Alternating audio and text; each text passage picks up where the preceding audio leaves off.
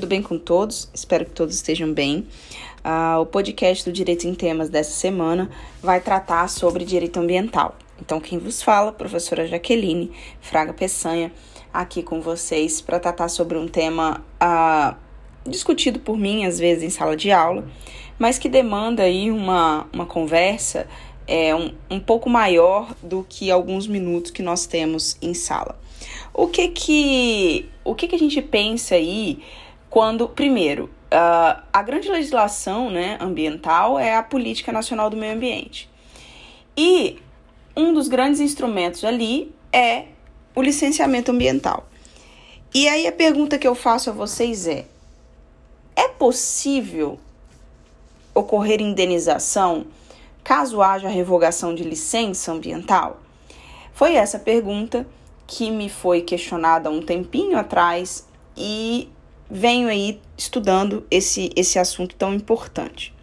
E para isso nós temos que construir, né? Nós temos que pensar.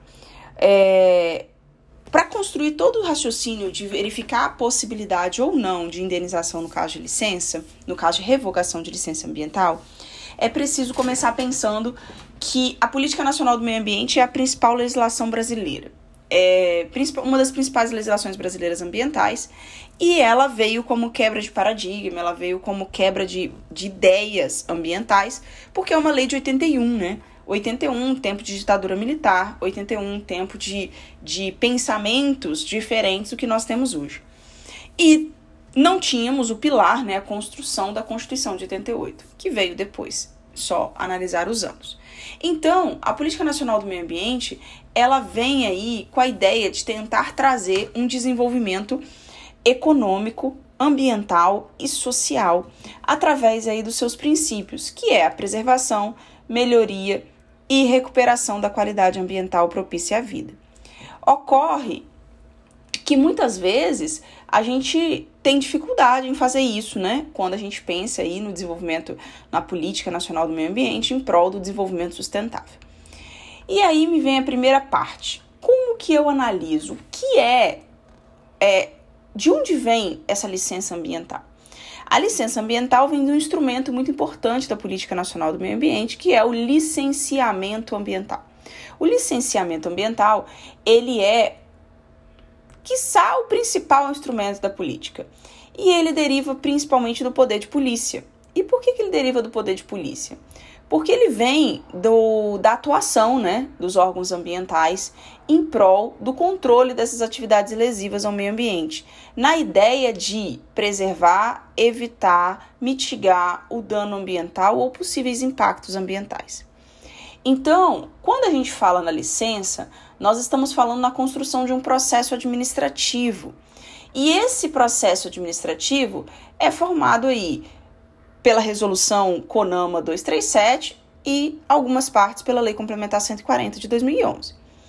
Ocorre que, como eu disse, licenciamento ambiental é procedimento administrativo que resultará em uma licença ambiental ou melhor, resultará ou não em uma licença ambiental. Por que resultará ou não uma licença ambiental?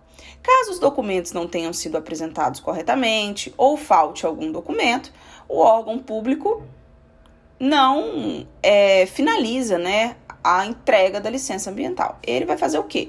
Ele vai pegar e vai é, conceder pedir, requerer outros documentos, negar a licença e logo depois apresentou todos os documentos, tá tudo ok, se defere a licença. Então, a gente primeiro precisa diferenciar que licença ambiental não é sinônimo de licenciamento ambiental.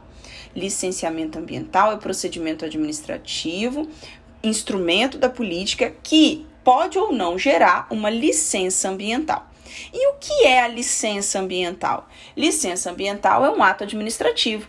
E aí a gente tem que analisar o ato administrativo pelos cinco pilares do ato administrativo. O ato administrativo que o órgão ambiental analisará condicionantes, medidas de controle, é, possibilidades aí que vão impor ao empreendedor algumas regras. E para isso, é sempre importante para toda atividade que vai localizar, instalar, ampliar ou operar atividade ambiental.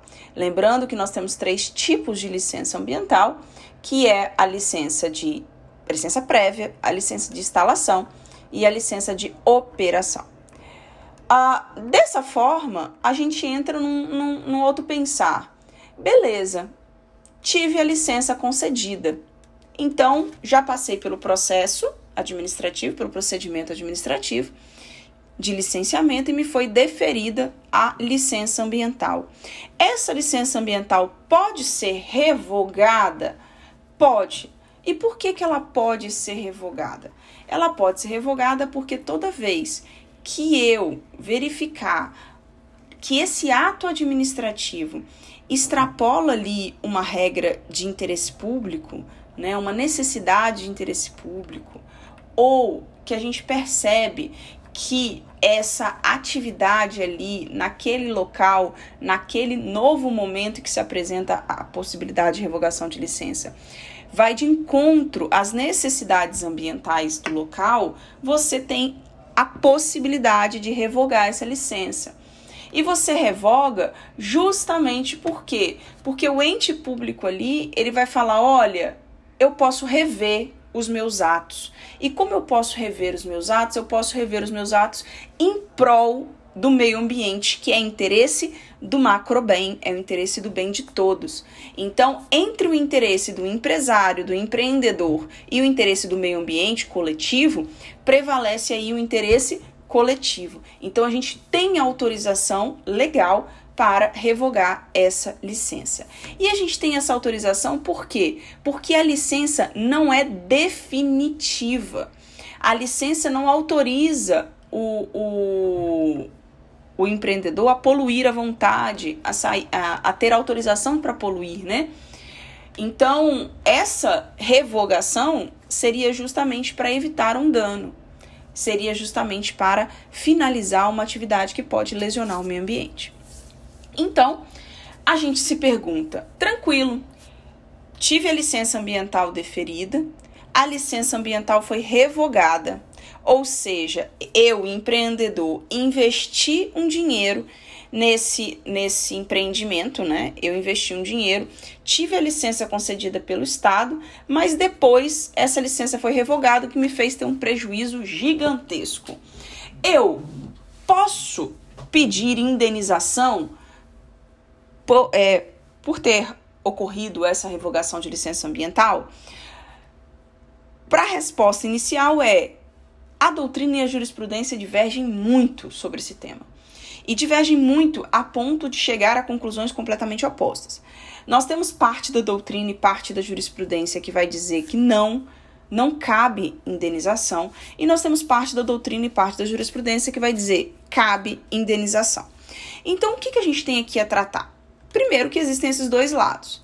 E como existem esses dois lados, a gente precisa pensar aqui em desenvolvimento sustentável. Que seria o quê? Eu tenho que desenvolver economia? Sim. Se essa economia precisa retornar com direito social? Sim. Mas ela precisa causar o menor impacto ambiental possível. Então, quando eu tenho risco de impacto ambiental, entra princípio da prevenção e da precaução. E neste caso, os princípios da prevenção e da precaução nos fazem nos fazem aqui verificar a, a lógica de é, impossibilidade de indenização, ou seja, de não garantia de indenização. Isso porque, em primeiro lugar, nós vamos aí é, analisar a questão da livre iniciativa então, quando o empreendedor ele inicia um projeto, ele já inicia o projeto sabendo dos riscos do negócio e por isso que os riscos do empreendimento têm que ser analisados fortemente quando se faz um, um, um pedido né, desse, deste porte. Segundo, que quando a gente fala de interesse da coletividade, interesse do meio ambiente, ele deve prevalecer. Então, quando a gente fala que a, a licença ambiental pode ser revogada e não há possibilidade de requerer indenização, é porque, inclusive, a legislação, a, a resolução 237 do CONAMA estabelece lá que o órgão ambiental pode, mediante decisão fundamentada, modificar a condicionante a qualquer tempo, suspender, cancelar uma licença já expedida, desde que haja não respeito, ou seja, violação, desrespeito, inadequação de qualquer condicionante autorizado anteriormente, ou omissão, e ou, né, omissão e falsa descrição de algumas informações ali, que inicialmente estava escrito uma coisa, mas depois confirmou outra, ou no caso de superveniência de graves riscos ambientais e à saúde. E esse ponto aqui que é interessante. No caso de superveniência de graves riscos ambientais e à saúde, nós estamos tratando aqui do bem coletivo. Quando fala do bem coletivo, ele tem que ser muito maior do que o bem individual, do que a discussão individualizada. O bem macro, o macro bem direito ambiental, questões ambientais, meio ambiente, deve prevalecer. Portanto, toda vez que nós falarmos em é, possibilidade ou não de revogação de licença ambiental, é possível. E nos perguntamos: é possível indenização por, por esta revogação? Entendem, entendo que não. Entendo que não. Entendo que essa revogação ela é pautada, sempre que pautada em decisão fundamentada, é claro, né, gente? Ela vem aí de uma de um de uma questão de custos do empreendimento que tem que ser ponderados pelo empreendedor antes e principalmente quando a gente fala que está prevalecendo o interesse coletivo no lugar do interesse individual. Então, por hoje seria isso. Espero que vocês tenham gostado do nosso podcast de hoje e continue seguindo a nossa página, acompanhando semanalmente aí, que Cada semana a gente tem um tema diferente, um tema de discussão interessante. Um abraço a todos e fiquem bem.